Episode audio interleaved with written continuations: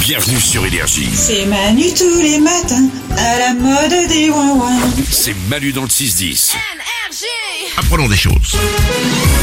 Grâce à Balou qui répond à toutes les questions que vous lui posez par message vocal sur l'application Malu dans le 610. Mélanie se pose une question que je ne m'étais jamais posée sur les avions. Dis-moi, est-ce que les avions, même ou les grands et les petits avions, ont un klaxon Eh ben je m'étais jamais posé la question non plus Ah ouais. et je crois que personne s'est posé cette question. Non.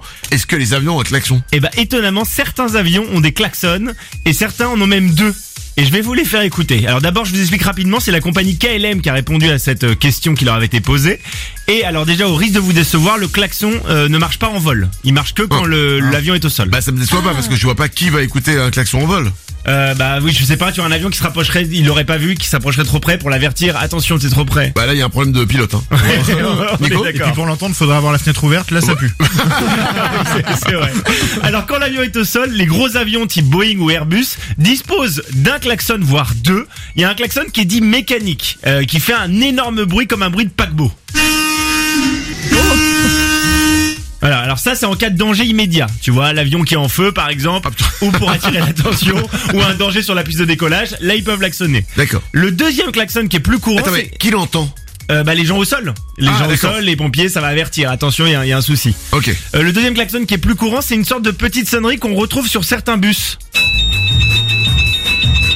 Vous voyez, c'est Ah une ouais. petite, petite sonnerie comme ça, un petit C'est un peu ding- agaçant ça. Hein ding ding. Et ben là, le but c'est d'avertir le personnel au sol qu'on cherche à le contacter. C'est-à-dire qu'il n'y a pas de danger immédiat, mais tu veux un contact visuel avec le personnel au sol. Et c'est utilisé notamment pour les, par les ingénieurs qui font la, la réparation du cockpit quand l'avion est au hangar ou en maintenance. Et ben ils utilisent pas mal ça pour dire les mecs qui sont en bas, qui s'occupent du fuselage, attention, j'ai besoin de vous en haut.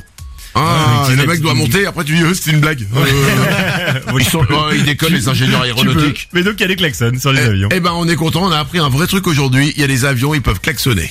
Une question sur une expression maintenant. D'où vient l'expression mystère et boule de gomme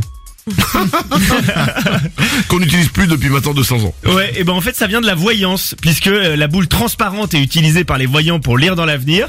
Et euh, si la boule était faite d'un mat- d'un matériau opaque comme la gomme, et ben la voyante ne pourrait rien voir. Donc ce serait un mystère pour elle. Donc ce Ah. serait mystère et boule de gomme. Parce que si la boule est en gomme. ouais, parce que si elle est transparente, elle voit dedans, si elle l'est pas, elle voit pas dedans. Eh, Exactement. Enfin bon, elle voit rien dedans, mais elle dit qu'elle voit. Ok, d'accord. c'est ça. Et tu repars avec 100 euros. En moins. D'accord. Euh, une dernière question. Charlie s'interroge sur les yeux des animaux.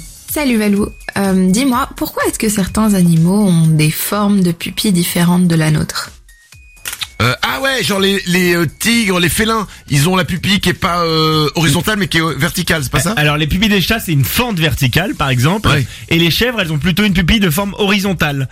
Et il y a une étude qui a été menée en 2015 sur le sujet et en fait c'est corrélé à sa famille. Les prédateurs ont souvent les pupilles allongées à la verticale.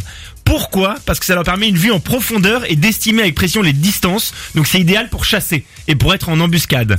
Tandis que les proies, elles ont plutôt une pupille à l'horizontale. Pas de peau. Euh, non, pas, pas de peau parce que ça leur permet d'avoir une, une vue panoramique, donc de mieux voir les prédateurs et elles vont peu- mieux voir le terrain aussi. Et où est-ce qu'elles vont pouvoir s'échapper si elles sont euh, chassées en fait Ah. Donc la, la grande différence c'est ça. Alors après ils disent qu'il y a plein de contre-exemples euh, parce que comme dans tout il y a des contre-exemples. Ah d'accord. Et par exemple, les tigres et les guépards ont une pupille ronde, elles, mais ça, ça sert à réduire le flou. Comme ils vont courir très vite, et ben ça leur permet de réduire le, le flou cette Bah, pupille ils ronde. pourraient prendre de, de- comme les aviateurs là, ils mettent des lunettes. euh, Ah oui, c'est vrai, ils Bah ont oui. pas pensé à ça, ils sont cons. ouais. Vous avez- ah, Excuse-moi, enfin je m'adresse aux tigres. C'est toi qui as dit qu'ils étaient cons. plusieurs.